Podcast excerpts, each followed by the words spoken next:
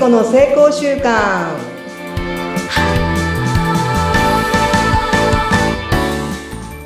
皆さんこんにちは。エンパワーメントコーチの聖子です。無意識を味方につけて目標達成を加速させるコーチングをしています。本日はいつもの放送とガラッと変えて今回は私のマス週刊マスタリーノートのクラウドファンディングの応援をしてくださった企業様に出ていただいて、企業の宣伝をしていただきたいと思います。それでは本日のゲストです。ODL 代表取締役の堀江隆一さんに来ていただきました。堀江さんよろしくお願いします。はい、よろしくお願いします。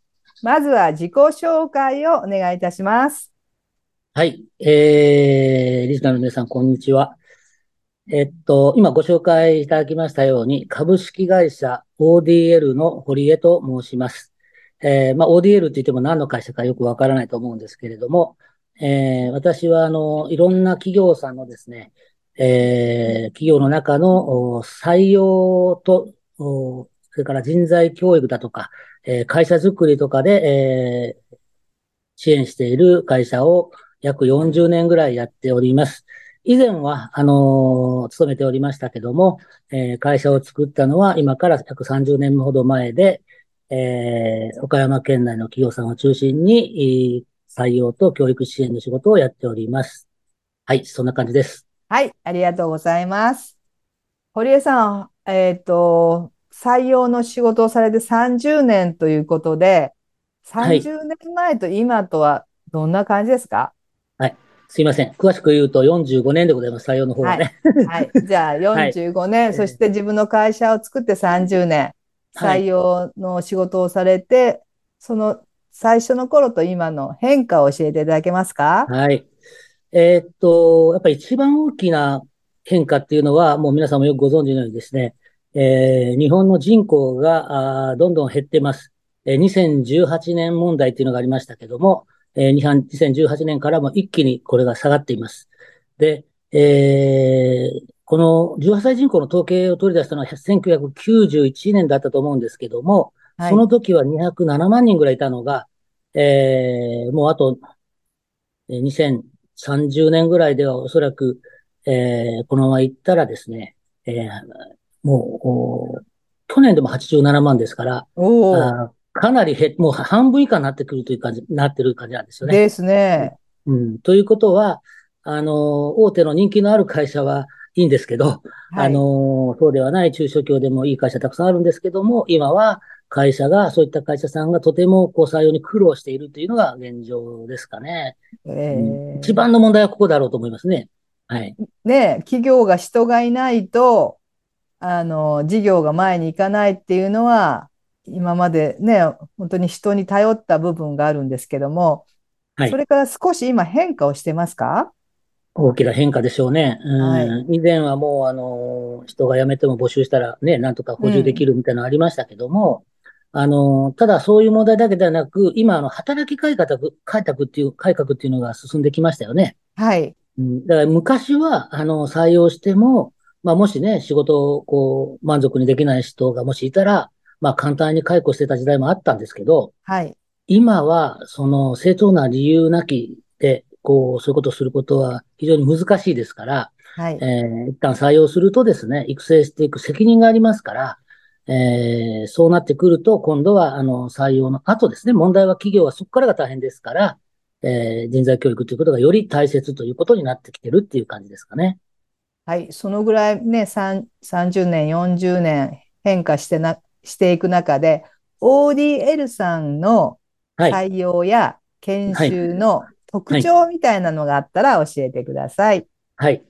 えっとね、研修の方はね、あの、やっぱり採用の仕事の方が先だったんですよね、私の場合。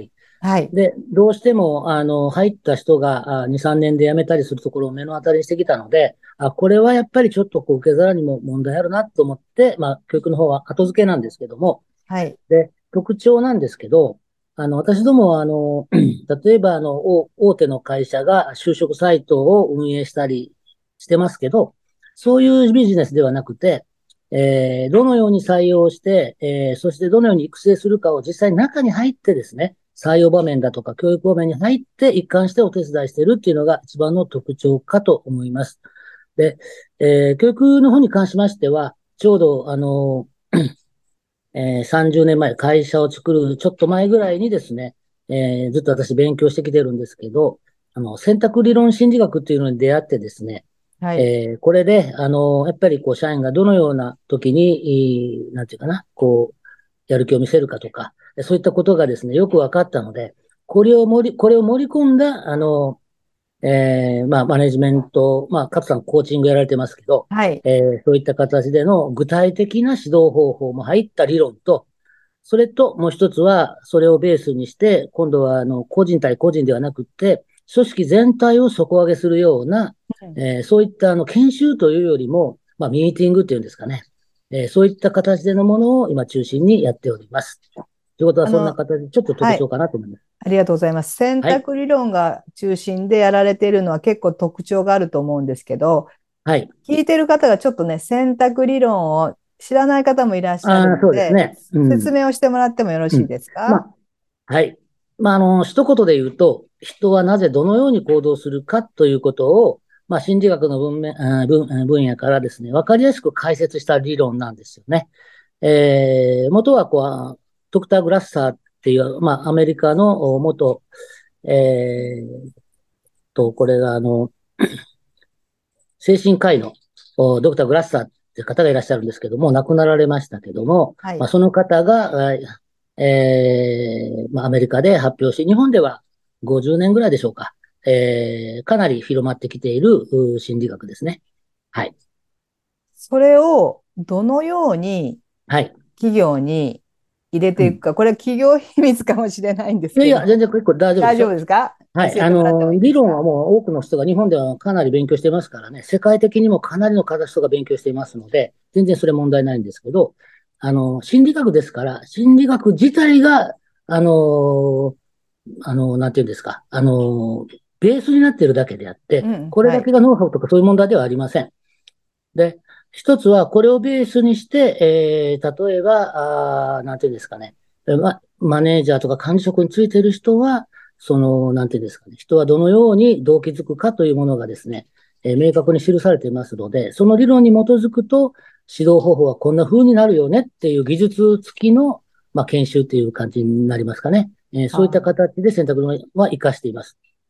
すごいですね。この動機づけがやっぱり大事ですよね。企業で働く意味とか、この会社で働く理由みたいなところは大きいですよね。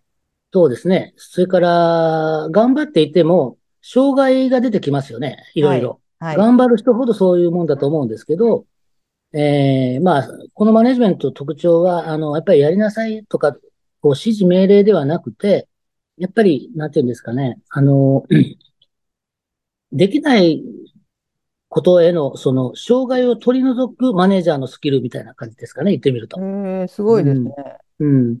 ですから、あのー、答えをかっさり言うのではなくて、まあ言ってもいいんですけども、はい。あの、答えばっかり出してたら考える力が育ちませんから。はい。えー、やっぱり人は自分が決めたことが一番、こう、動機づきやすいですから、あまあ、言われてやるのも今、いいですけども、自分で考えて、えー、行動できるっていうような形での、なんていうんですか、まあ、アシストするというか、手助けするような、まあ、理論であり、えー、技術っていうかね、そんな感じのことを勉強するような形になります。なんかね、30年前にこの話をすると結構トップダウンの企業が多かったんですけども。多かったです。ねね、うん、それがこういうまあ、ボトムアップとかサ、サーバントリーダーシップとか、支えるね、ねそういうのも30年前からやられていた、そんな感じですか？そうですね。この時はね、まあ、このギャ、あの、ある意味、その選択論のベースとは逆のですね、はい。あのなんていうんですか、外的コントロール理論って言うんですけど、はい。えどっちかっていうと、こう、指示命令型のやり方が、やっぱりすごく多かったですね。うん、うんで、当時の管理職の人たちは、やっぱりそれで育ってますから。そうですね。うん、それを振るうと、やっぱりいろいろ社内に問題が出てたのは事実で。ただ、今は比較的、そういう人は、あの、今の40代ぐらいの、管理職の人たちってのはそういうのはないんですけど、ちょっとこう昔に比べると、どっちかというと何も言わないというかですね。うん。で、これじゃいけないので、あの、無関心とか放置っていうのが一番まずいので、えーじゃあどうしたらいいのって悩んでる管理職の人は多いので、えーまあ、あのーその、まあ、管理職のその資質もですね、なんていうかな、あの、求められるものが随分やっぱり時代とともに変わってきて、こういった考え方が今は主流で、本を見ても、あの、本屋さんに並んでる本も大体こういった感じの方が多いんじゃないかなって気がするんですけどね。加藤さんどう思われますかね？やっぱり、あの、ティール組織とかね、DAO うんっていうような、まあ、あの、専門家集団が集まるとかね、みんなが主役とか、そんな、やっぱり、あの、社会背景の動きはあると思うんですけども、そうですね。反対にこの経営者の人はこういうのを受け入れることはどうですか？簡単なんですか？やっぱりトップダウンで来てる会社も多いんじゃないですか？ううんと、いや、経営者の方がこの考え方を、もう、あの、受け入れられるかってことですか？そうです、そうです、そうです。うん。まあ、受け入れられない。分かってても、理屈では分かっていても、うん、うんでもという人は多いでしょうね、まだ。ね。え、その中で本当に30年この採用、研修をされてきたと思うんですけど、学生の変化とかはどうですか？はい。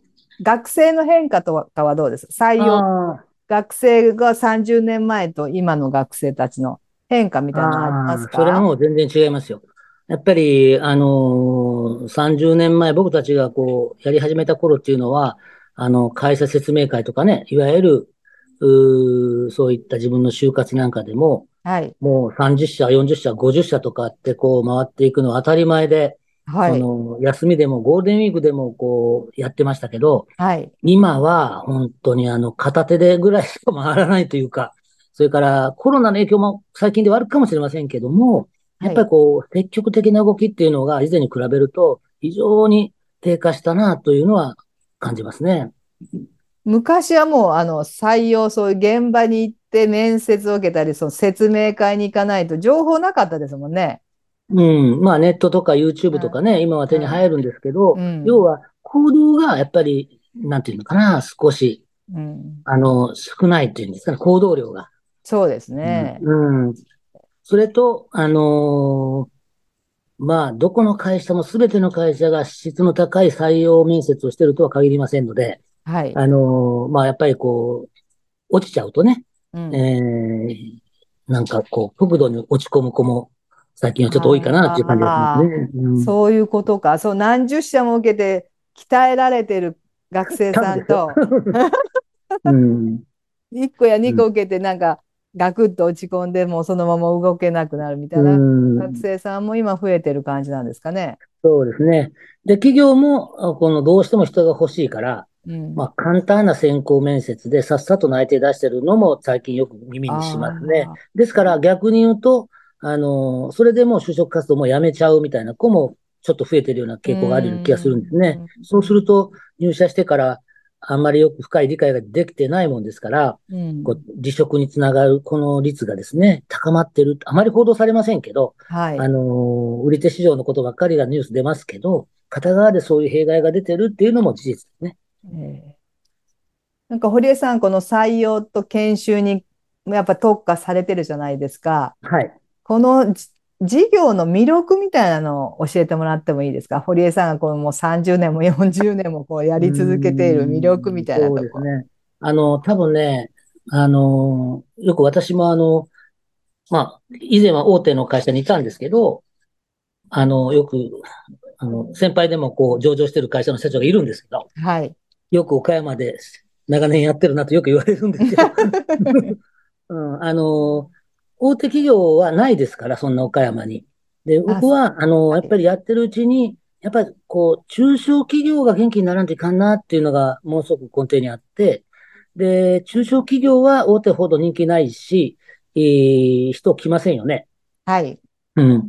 だから、こういった企業さんに、あの、会社はいい会社なんだけども、業界的にあまり人気がないとか、はい。あるいは、あの、職種的に学生さんからあまり支持されてないとか、うんそういった企業さんの採用問題を解決するのを、まあ、一応、まあ、得意と言ったら言い過ぎかもしれませんけど、はい。えー今そこが私たちのやりがいのところで、えーあの、仕事をやっております。ですので、あの、なんていうんですか、えー学生さんとどのようにマッチングさせていくかというようなことを日々みんなで話し合いながら、イレンのイベントやったり、いろんなことを工夫しながらやっています。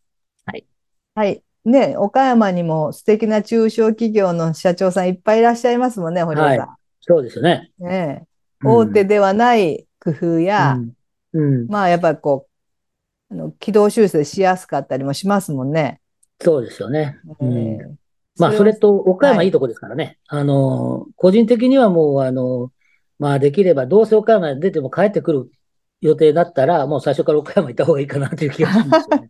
堀江さんは岡山生まれの岡山育ちですか？まあ、育ちは育ちですけど、学校はね、関西の方行ってたんですけど、はい。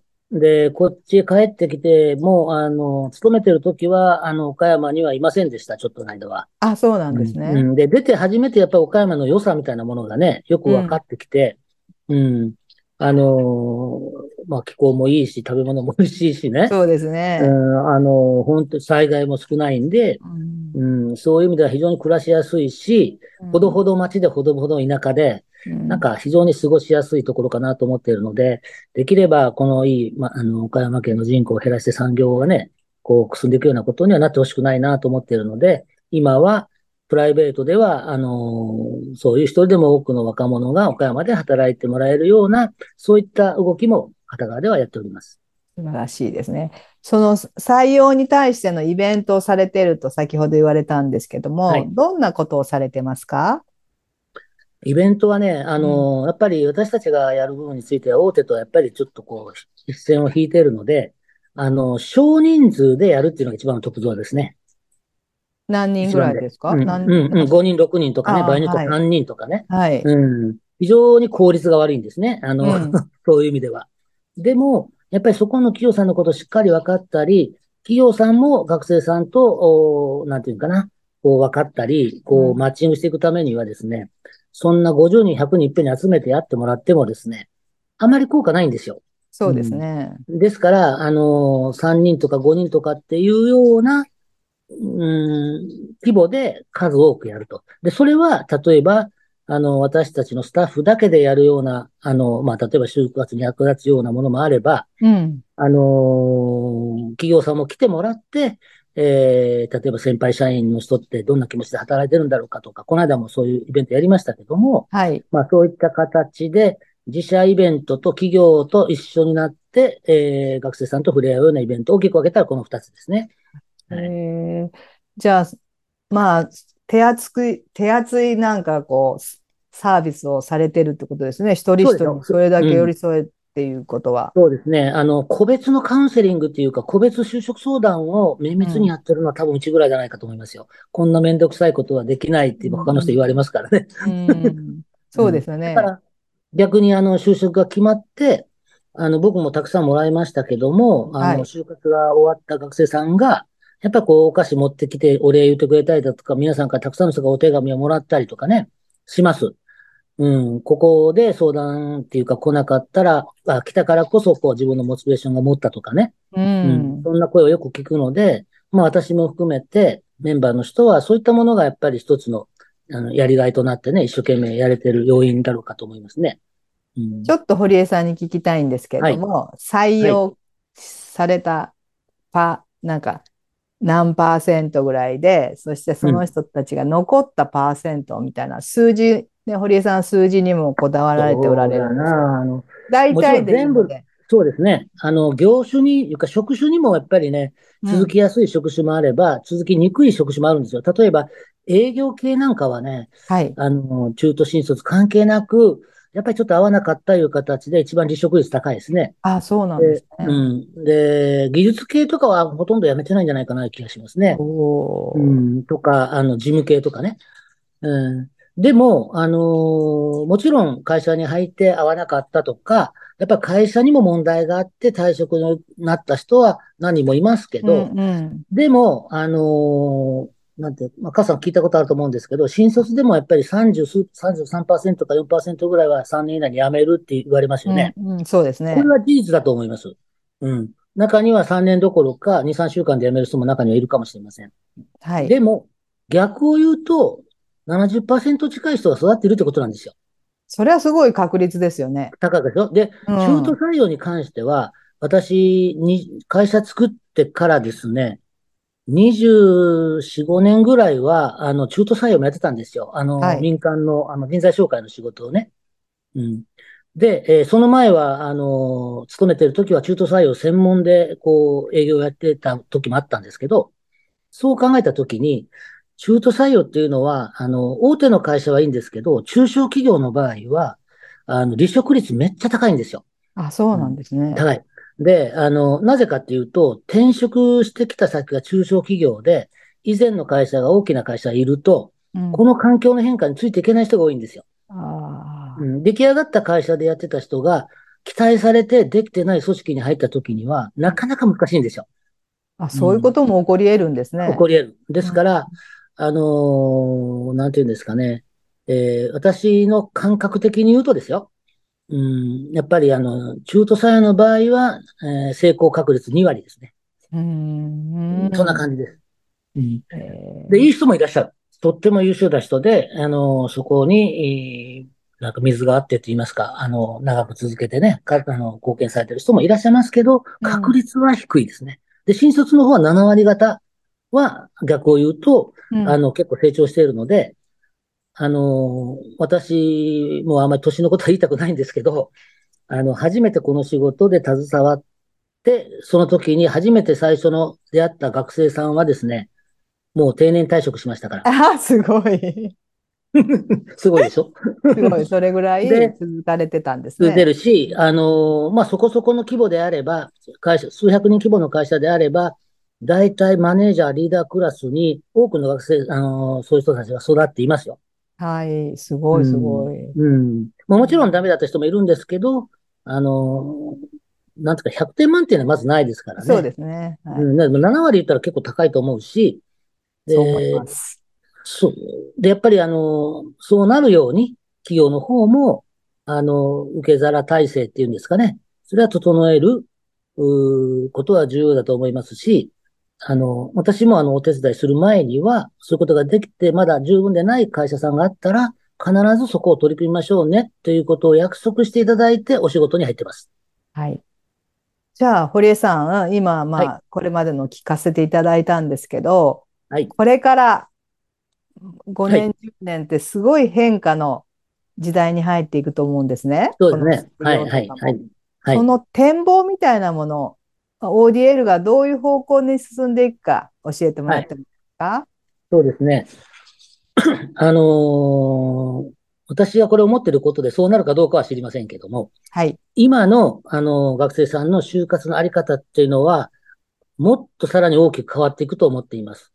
えーご周知の通り、あの、経団連のあれがな、あの、縛りがなくなって、えー通年採用という形でここ2、3年になってきていますけど、はい。あの、それからもっと早く3年時から、あるいは2年時からインターンとかで行く学生さんがとっても増え出しました。ここそれ5、6年ですよね。これがさらに加速すると思います。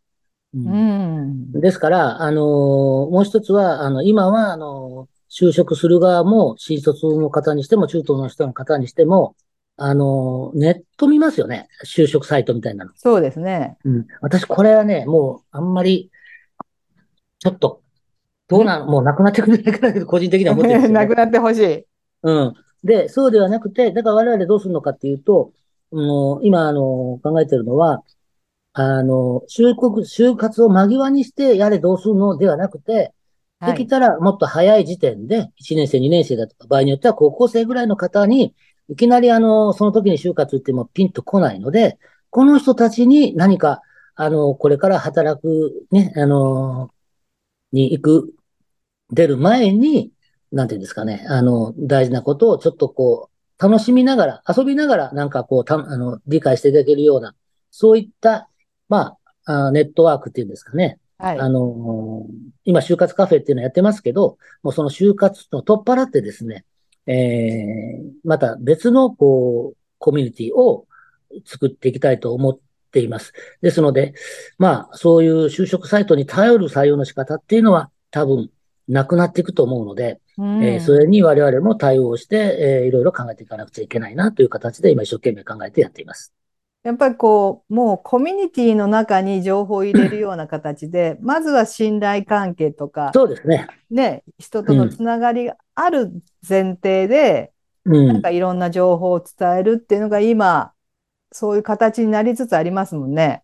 そうですね。うん。うんそういう意味では、えっと、堀江さんの会社もその方向性に向かって舵を切る感じですね。そうですね。ですから今も、それは創業当初に比べたら、仕事の中身はガラッと変わってますよ。はい。うん。やっぱり時代に合わせて事業内容も変化させていくといそう。柔軟性を、そうです。堀江さんの会社でもやられつつ、それを企業さんにアドバイスしたり、一緒にミーティングして作っていく、そんな形を。すね。うん。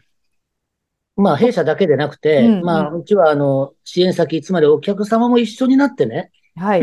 あの、そこに考えて、あの、いろんなことを一緒にやってますから、うん。あの、中小企業一社がね、できることって知れてるじゃないですか。はい。うん。でもみんなが力を合わせたらね、もうちょっと違うことできるかなと思っているので、こっちはまだまだ形にはなかなかできてないですけれど、で、そういう活動もしながらですね、あのーなんていうんですかね、えーこの状況、まあ、労働市場の変化だとか社会環境の変化に、やっぱりこう、適応していく必要性があるので、うん。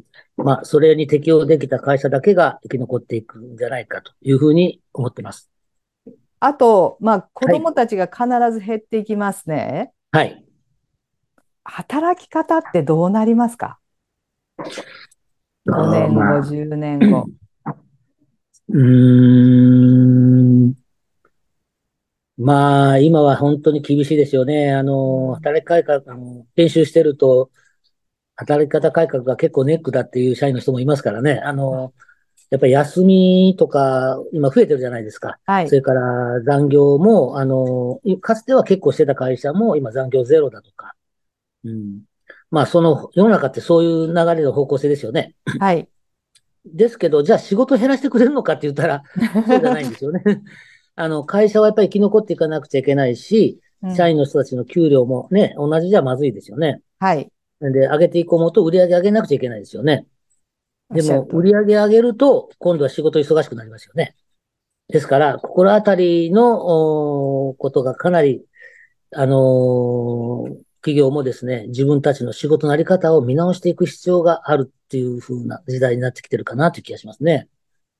はい。本当にね、なんか時代もどんどん変化していくので、うん自分たちも柔軟な考えを持って、この時代の流れに沿っていく、そんなあの感じになっていくと思うんですけども、堀江さん、はいそろそろ時間が参あっ、てそうですか。きたんです結構が、早いですね。はい。あの話し出したら早いでしょ？はい。なんかこのラジポッドキャストに出演してくださった感想などお聞かせいただいてもよろしいですか？あ、そうですか。なかなかね、私もともとあの、ラジオには何回も出たこともあったりするんですけど、はい。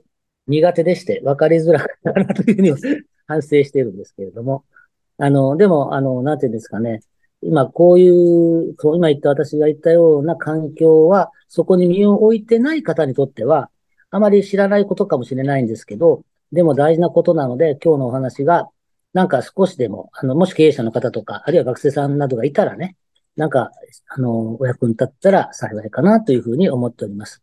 ありがとうございました。はい、ありがとうございました。それでは、リスナーの皆様に一言、メッセージをお願いいたします。はい。えーっと、社会はこの10年でですね、すごく大きく変わろうとしています。えー日本は、あの、多分、変わるとなったらめちゃくちゃ早いので、変わるの、スピードは、あの、そこまでなるには時間かかってもですね、変わり出すと早いので、えーしっかりとそこを見ながら自分らしく、えー生きていけたらいいなと思ってますので、皆さんもいい生き方をやっていきましょう。よろしくお願いします。ありがとうございました。はい、堀江さん、ありがとうございました。本日は、クラウドファンディングのね、ご支援いただきました。い ODL 株式会社代表取締役、堀江隆一さんに来ていただきました。本日はお忙しい中、ありがとうございました。はい、こちらこそありがとうございました。皆さん聞いてくださってありがとうございますありがとう。ございました。失礼します。